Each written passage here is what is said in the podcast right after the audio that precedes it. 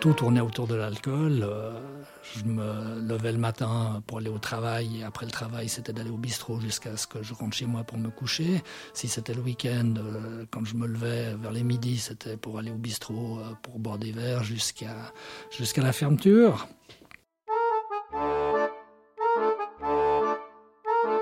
Bonjour. Bienvenue à toutes et à tous. Vous écoutez Sortie de mon addiction, un podcast de la Tribune de Genève. Je suis Marianne Grosjean et j'ai rencontré des personnes qui racontent comment elles se sont sorties de leur dépendance, qu'elles soient liées à une substance ou à une pratique, légale ou illégale.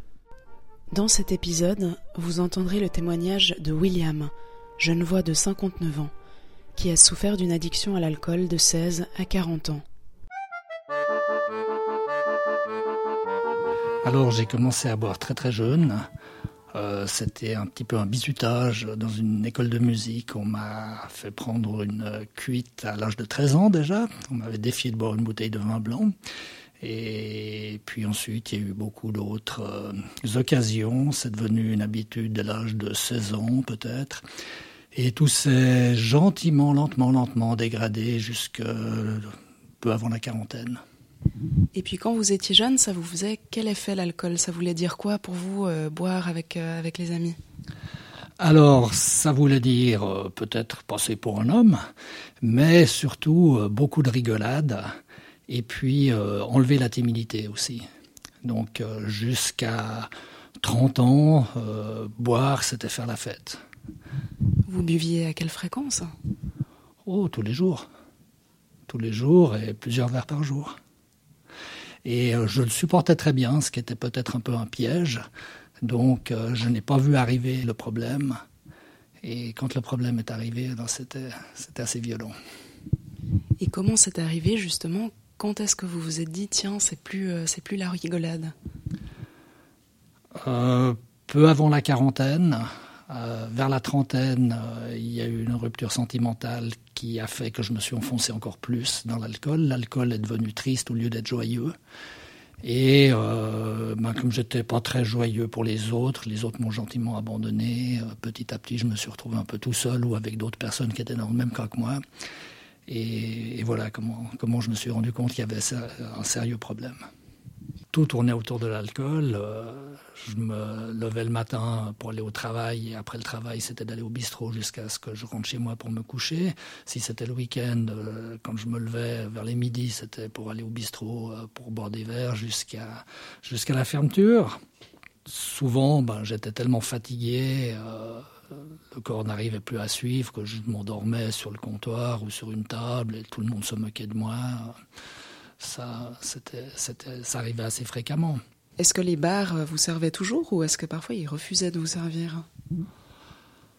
Ça arrivait quelquefois qu'on refuse de me servir. Ça donnait lieu à des esclandres. Donc, euh, je crois que les gens voulaient éviter les problèmes. Et puis, euh, après une ou deux expériences malheureuses, euh, ils essayaient d'être plus doux et de ne pas me mettre à la porte de façon brutale d'essayer de me raisonner, par la gentillesse, de m'inciter à partir. Est-ce que vous buviez seul aussi ou c'était toujours au bistrot? Alors, euh, oui, oui, je buvais au bistrot, mais euh, si je rentrais à la maison et puis que j'avais encore la force de tenir debout, euh, enfin de rester éveillé, je buvais encore une ou deux bières avant d'aller me coucher. Oui, oui, oui, oui, bien sûr, je buvais aussi seul à la maison. Mais même au bistrot, souvent j'étais seul aussi. Puisque, pour finir, on n'intéresse plus les gens à part les gens qui sont comme nous. Donc si les gens qui sont comme nous ne sont pas là, on se retrouve seul. Donc effectivement, l'alcool seul est un alcool très triste. Très triste. On essaie de refaire le monde comme, comme on aimerait le voir, mais c'est un monde qui n'existera jamais. On est les seuls à avoir les bonnes idées quand on est comme ça. Tous les autres ont tort. Donc on croit qu'on a des bonnes idées, mais on n'a pas de bonnes idées, non. Ou très peu. Très peu. Un autre problème, c'était la, santé physique. Euh, Jusqu'à l'âge de 20 ans, j'ai fait pas mal de sport. Euh, après, je ne faisais quasiment plus que du ski. Mais euh, à partir de 30 ans, je faisais plus grand-chose, encore un peu de ski. Mais mon physique euh, s'est dégradé. S'il fallait que je cours 20 mètres, j'étais essoufflé et tout. Après avoir arrêté de boire, euh, je me suis remis au vélo, je me suis remis au sport et j'ai retrouvé un très très bon physique qui m'a permis de faire des tours de Suisse à vélo, bien des sorties euh, en ski de randonnée, faire des hauts de route sur plusieurs jours. Ça, c'est des choses que j'aurais été absolument incapable de faire à 35 ans. J'ai réussi à les faire à 50. Depuis 30 jusqu'à 40, c'était une lente descente, peut-être jusqu'à 32, 33, et puis la, la pente euh, devient de plus en plus raide. Et on, creuse son trou jusqu'au point où on n'arrive plus à ressortir tout seul. Et comment, qu'est-ce qui s'est passé à partir de ce moment-là? Eh ben, petit à petit, on s'enfonce de plus en plus, et puis on se dit, mais on ne peut pas continuer comme ça. On met la faute sur beaucoup d'autres choses, avant de réaliser que la faute est en soi. Euh, d'abord, on pense qu'il s'agit d'un problème psychologique, alors on va voir un psychologue. Et puis, euh, cette personne a tout de suite mis le doigt sur le problème de l'alcool et m'a proposé un traitement que j'ai accepté. Donc, euh, ce médecin m'a envoyé à l'unité d'alcoolologie de l'hôpital universitaire Genevois. Et on m'a proposé une cure de trois semaines dans un établissement qui s'appelait le Petit Beaulieu, où j'ai appris beaucoup de choses sur l'alcool et sur moi-même. Et il y a eu un sevrage. Dans les premiers jours, il y a eu un sevrage. Et puis ensuite, on nous a vraiment expliqué dans le détail comment on arrive, quels sont les chemins qui mènent à l'alcoolisme. Alors j'ai pu tracer le mien dans toutes ces explications. Et puis ensuite, on nous, on nous fait voir quelles sont les perspectives si on arrête de boire. on nous fait comprendre aussi qu'il n'est pas possible de contrôler sa consommation, qu'il faut vraiment opter pour l'abstinence la plus totale. Euh, ce que j'ai fait et ce que je ne regrette surtout pas. Et puis qu'est-ce que vous avez compris justement euh, pendant cette cure? Vous dites que vous avez compris votre parcours dans l'alcoolisme, vous arrivez à nous raconter? Alors au début du parcours, il y a un problème héréditaire. Mon grand-père côté maternel que je n'avais pas connu. Il semble que des frères de ma maman aient également eu ce problème, mais comme ils habitaient loin de Genève, je n'étais pas au courant de ce problème. Un autre, euh, un autre aspect, c'est justement le bizutage, c'est euh, l'entraînement par les autres. Donc j'ai eu ça dans le cadre de la musique, j'ai eu ça ensuite dans le cadre de l'apprentissage, et puis avec les copains au bal du samedi soir ou autre, euh, jusqu'à l'armée, etc. Je résistais beaucoup à l'alcool. en tout cas, dans cette période euphorique, je n'étais jamais malade à cause de l'alcool, donc je ne voyais pas du tout ça comme un danger pour moi. Est-ce que vous avez des gens autour de vous euh, qui vous ont dit mais peut-être que tu as un problème avec l'alcool, euh, c'est pas normal de boire autant? Est-ce que vous l'aviez déjà entendu avant de réaliser par vous-même? Bien sûr, bien sûr. Je l'ai souvent entendu euh, par mes parents, par mes amis ou par d'autres collègues de travail, par exemple, bien sûr. Mais on n'y croit pas. On se croit plus fort et on fonce dans le piège. On me disait que j'étais en train de gâcher ma vie ma, vie, ma santé, ma carrière professionnelle. Euh, comme je vous disais tout à l'heure, on se voile la face, on ne veut pas l'admettre, euh, on se croit plus fort. Et pendant longtemps, je n'ai pas tenu compte de tous ces avertissements.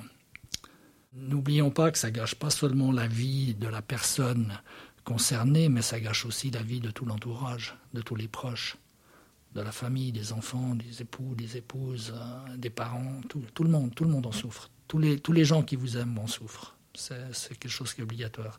C'est ce que les médecins appellent la codépendance. C'est jamais, euh, c'est jamais bien joyeux de voir euh, son fils ou sa fille euh, bousiller sa vie de cette façon-là. Au travail, ça a posé problème? Sur la fin, ça a posé des problèmes, oui, puisque j'étais aussi dans une phase où le travail devenait une routine. Euh, je pense que ma hiérarchie se rendait compte du problème et j'ai été un petit peu bloqué dans ma progression de carrière. Et euh, vers la fin, euh, je manquais fréquemment mon travail à cause de l'alcool. Donc effectivement, c'est devenu un problème. il y a eu des discussions avec ma hiérarchie. J'étais à deux doigts de me de me faire virer c'est là que j'ai réagi. Euh, j'ai aussi réagi euh, par rapport à mes parents parce que je voyais qu'ils étaient vraiment malheureux de cette situation. Donc euh, là, j'ai réagi et je suis allé voir ce médecin. Vous avez eu une rupture amoureuse qui vous a marqué pendant la trentaine. Est-ce que c'était lié à ce problème aussi d'alcool? Oui, oui, clairement, cette rupture était liée à l'alcool. Et cette rupture m'a fait très mal. C'était pas la seule. Il y en a eu beaucoup d'autres avant et après qui étaient tout autant liées à l'alcool, bien sûr. C'était pas un cas isolé. Mais celle-ci m'a fait. La fin de cette histoire m'a fait très très mal. Et là, c'était la plongée.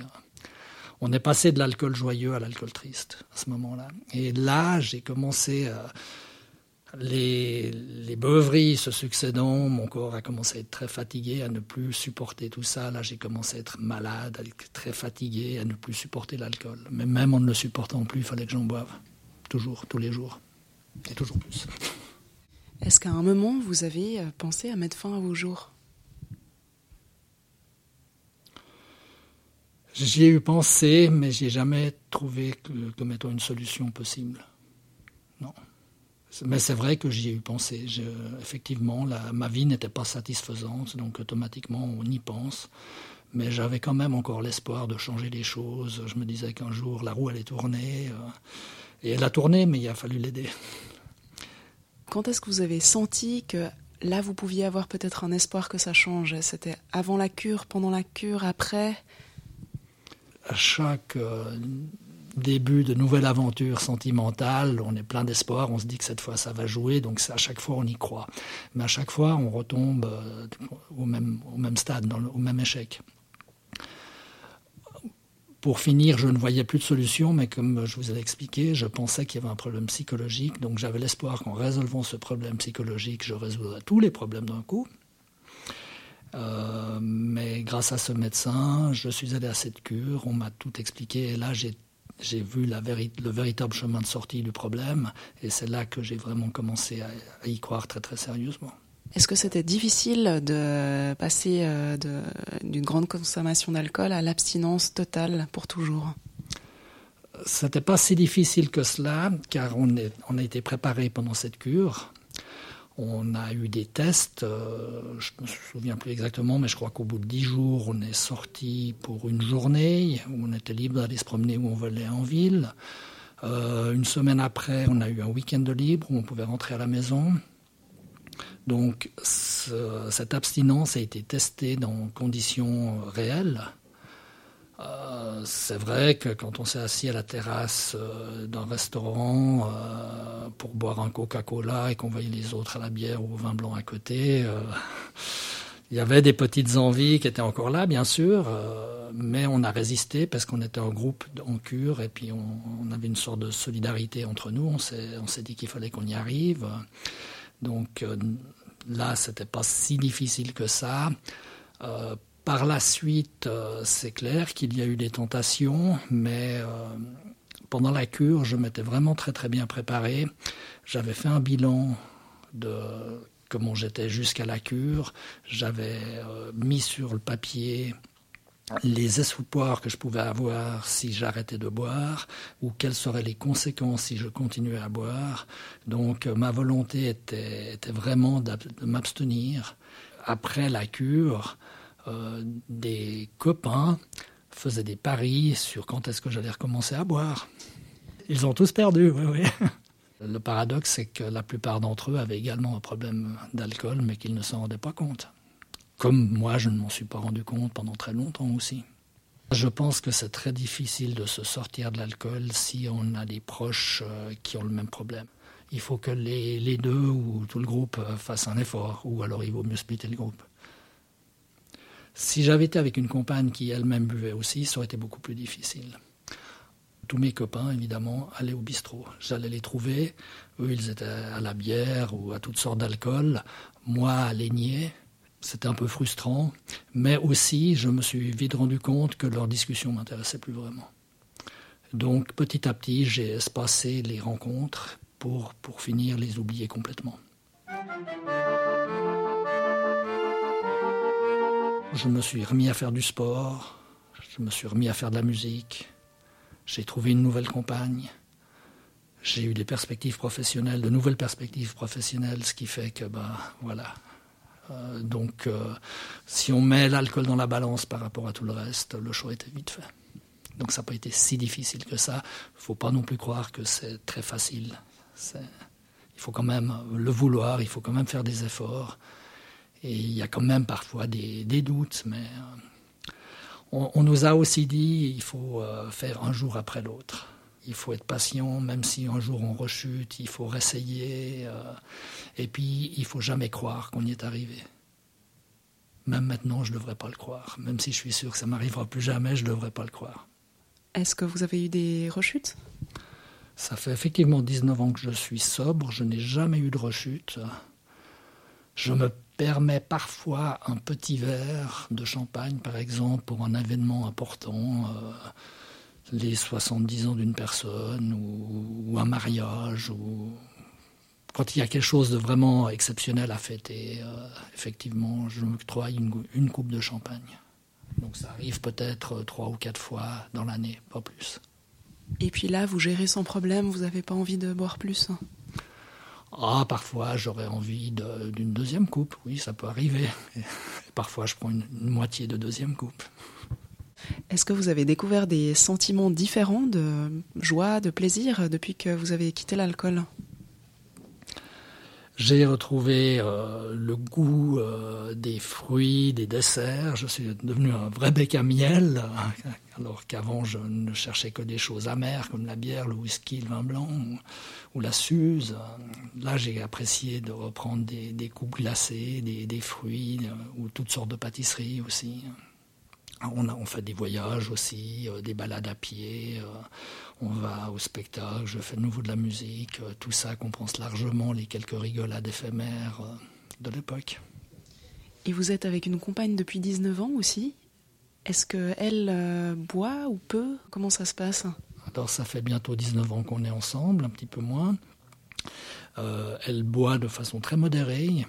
Et c'est elle qui m'a un peu initié au voyage, aux randonnées pédestres, et toutes ces choses-là. Par rapport à l'alcool qui est euh, en vente libre partout, est-ce qu'il y a, d'après vous, un, problème? Est-ce qu'on devrait rendre ça moins accessible, notamment aux jeunes? Ça me pose effectivement un problème de savoir qu'on peut vendre de l'alcool ou des cigarettes euh, ou, euh, ou, des drogues douces à des jeunes, à des adolescents. Je pense que c'est un but commercial, puisque si on arrive à rendre les gens dépendants à cet âge-là, euh, ben, c'est des revenus qui sont assurés sur de longues années et par la suite. Est-ce que euh, dans votre famille ou dans votre entourage, il y a eu euh, des ados qui ont commencé peut-être à, boire des bières et tout ça, avec qui vous avez peut-être eu une discussion? Oui, cet été, j'ai parlé avec quelques jeunes de ma famille. Un fils d'un de mes cousins a un problème d'alcool l'ami de, de, ce, de ce petit cousin euh, était très attentive à ce que je disais. Et puis, euh, par contre, je ne l'ai pas revu depuis. Je ne sais pas ce qu'il ce qu'il en est, malheureusement. Et lui-même, il avait l'air réceptif ou pas tellement encore? Absolument pas. Il était tout à fait comme moi j'étais à son âge. Donc il, y a de fortes chances qu'il rencontre les mêmes problèmes si euh, il ne met pas une limite à sa consommation assez rapidement.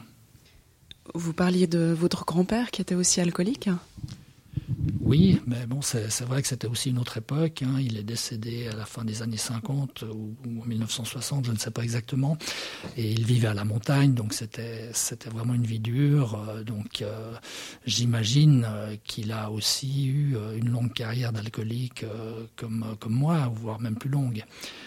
Quand je dis que c'était une autre époque, moi je me rappelle aussi qu'à l'époque où j'étais en apprentissage, dans les années 70, bah, ma foi, on buvait dans les ateliers au travaillant. On avait, on avait tous une réserve de bière ou de vin euh, derrière la caisse à outils ou derrière l'établi. Euh, on, conduisait aussi en étant, en ayant bien plus que 0,8. À l'époque, le, taux d'alcool limite était à 0,8, mais on, on, roulait avec bien plus que ça et beaucoup de monde roulait comme ça aussi. Euh, Petit, à petit, les choses ont changé. Maintenant, on n'a plus le droit de boire euh, sur le lieu de travail, on n'a plus d'alcool au restaurant euh, d'entreprise. Euh, mais à l'époque, il y avait, il y avait de l'alcool au restaurant d'entreprise. Si vous aviez un conseil à donner à des gens qui sont dans ce problème-là actuellement, ce serait quoi? D'en parler à son médecin.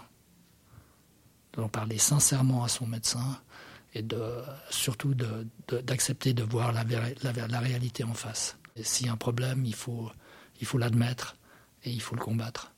Mais euh, de nier le problème euh, empêche de trouver la solution.